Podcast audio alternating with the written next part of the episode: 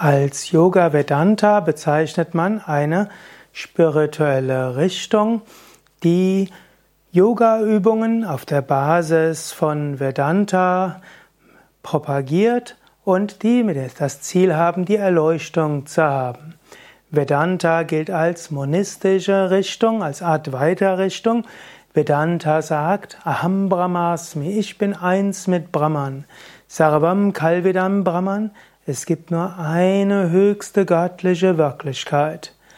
Und Vedanta ist die Philosophie und wie wir dorthin kommen zu der Erfahrung dieser Einheit, dazu gibt es den Yoga, die verschiedenen Yoga-Wege.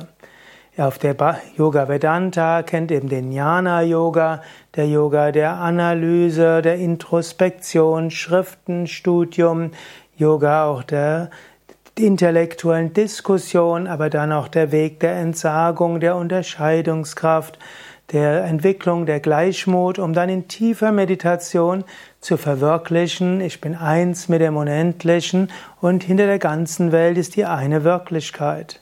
Aber es gibt auch zum Beispiel Raja Yoga, den Yoga der Geistesbeherrschung auf der Basis von Vedanta. Mache deinen Geist ruhig, Nutze deine Unterscheidungskraft, identifiziere dich nicht und dann wirst du in der Meditation in Samadhi geführt werden und die kosmische Einheit verwirklichen. Yoga Vedanta hat auch Bhakti Yoga. Bhakti Yoga ist der Yoga der Hingabe und der Gottesverehrung mit dem Ziel, über die große Hingabe mit dem Göttlichen zu verschmelzen. Es gibt Karma Yoga, den Yoga des uneigennützigen Dienens und des verhaftungslosen Handelns. Und in Yoga Vedanta übst du Karma Yoga, um die Individualität zu überwinden, durch uneigennütziges Dienen und Nächstenliebe die Einheit mit deinen Mitmenschen zu erfahren, um schließlich in jedem das Göttliche zu sehen. Auch Hatha Yoga wird im Yoga Vedanta System geübt. Du übst Hatha Yoga und über die Hatha Yoga Praktiken Prana zu aktivieren und zu harmonisieren. Darüber wird der Geist ruhig. Dann entsteht die Fähigkeit zur Meditation und zur Unterscheidung und zum Loslösen. Hatha Yoga hilft auch, die Kundalini zu erwecken. Und so sind wir im Kundalini Yoga als Teil des Yoga Vedanta Systems. Dort machen wir Energiepraktiken, um die Kundalini zu erwecken, diese in höhere Chakras zu führen und wird die Kundalini in Sahasrara Chakra geführt, ist die bedingungslose Einheit erfahren. So ist also Yoga Vedanta System das Praktizieren der verschiedensten Yoga Übungen mit dem Ziel zur Einheit zu kommen. Es gibt auch andere Yoga Richtungen als Yoga Vedanta. Es gibt zum Beispiel auch Dvaita Philosophien, die dualistische Philosophien sind oder es gibt reinen Raja Yoga auf der Basis von Sankhya.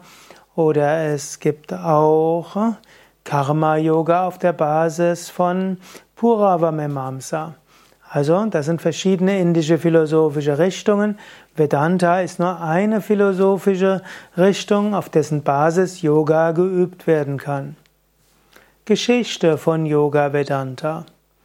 Yoga Vedanta als uralte spirituelle Tradition ist schon sehr alt. Charakteristisch für Yoga Vedanta ist die philosophische Ausrichtung der Einheit und die spirituelle Praxis, mit der die Einheit verwirklicht werden soll. Wir finden schon in der vedischen Zeit Rishis, die diese Einheitserfahrung gemacht haben durch intensive spirituelle Praxis und dann andere auch dazu inspiriert haben. Die ganzen Upanishaden sind letztlich die Basis von Yoga Vedanta. Den Upanishaden gehen nicht nur die Schüler zum Lehrer, um etwas zu wissen, sondern auch über die Praxis, das zu verwirklichen. Von besonderer Bedeutung für Yoga Vedanta ist auch die Bhagavad Gita. Die Bhagavad Gita ist letztlich, man könnte sagen, das Grundlagenwerk für Yoga Vedanta. Krishna spricht von Brahman, dem Absoluten. Er spricht davon, dass Atman dieses Brahman erreichen will. Und dann gibt er verschiedene Yoga-Techniken und Wege, um zu dieser Einheit zu kommen. Und er sagt auch, es gibt unterschiedliche Wege, um dorthin zu kommen. Und so ist es die Bhagavad Gita, die, das wichtigste Grundlagenwerk von Yoga Vedanta. Letztlich die Bhagavad Gita verbindet Karma Yoga, Raja Yoga, Jnana Yoga, alles mit Vedanta und auch Bhakti Yoga.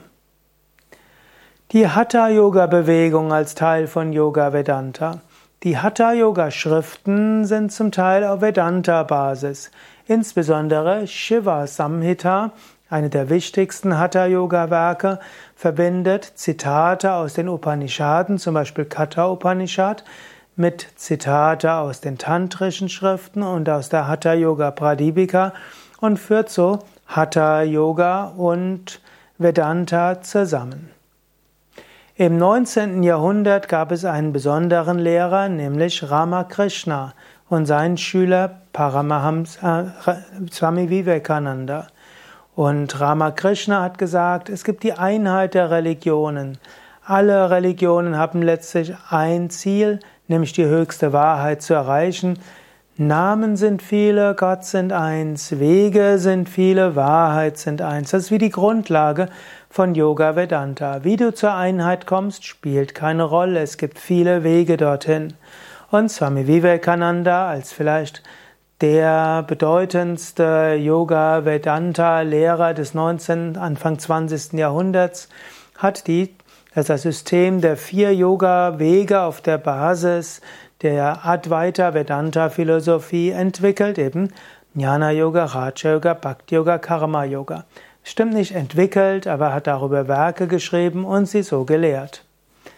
In der, im 20. Jahrhundert gibt es viele weitere Yoga-Vedanta-Lehrer.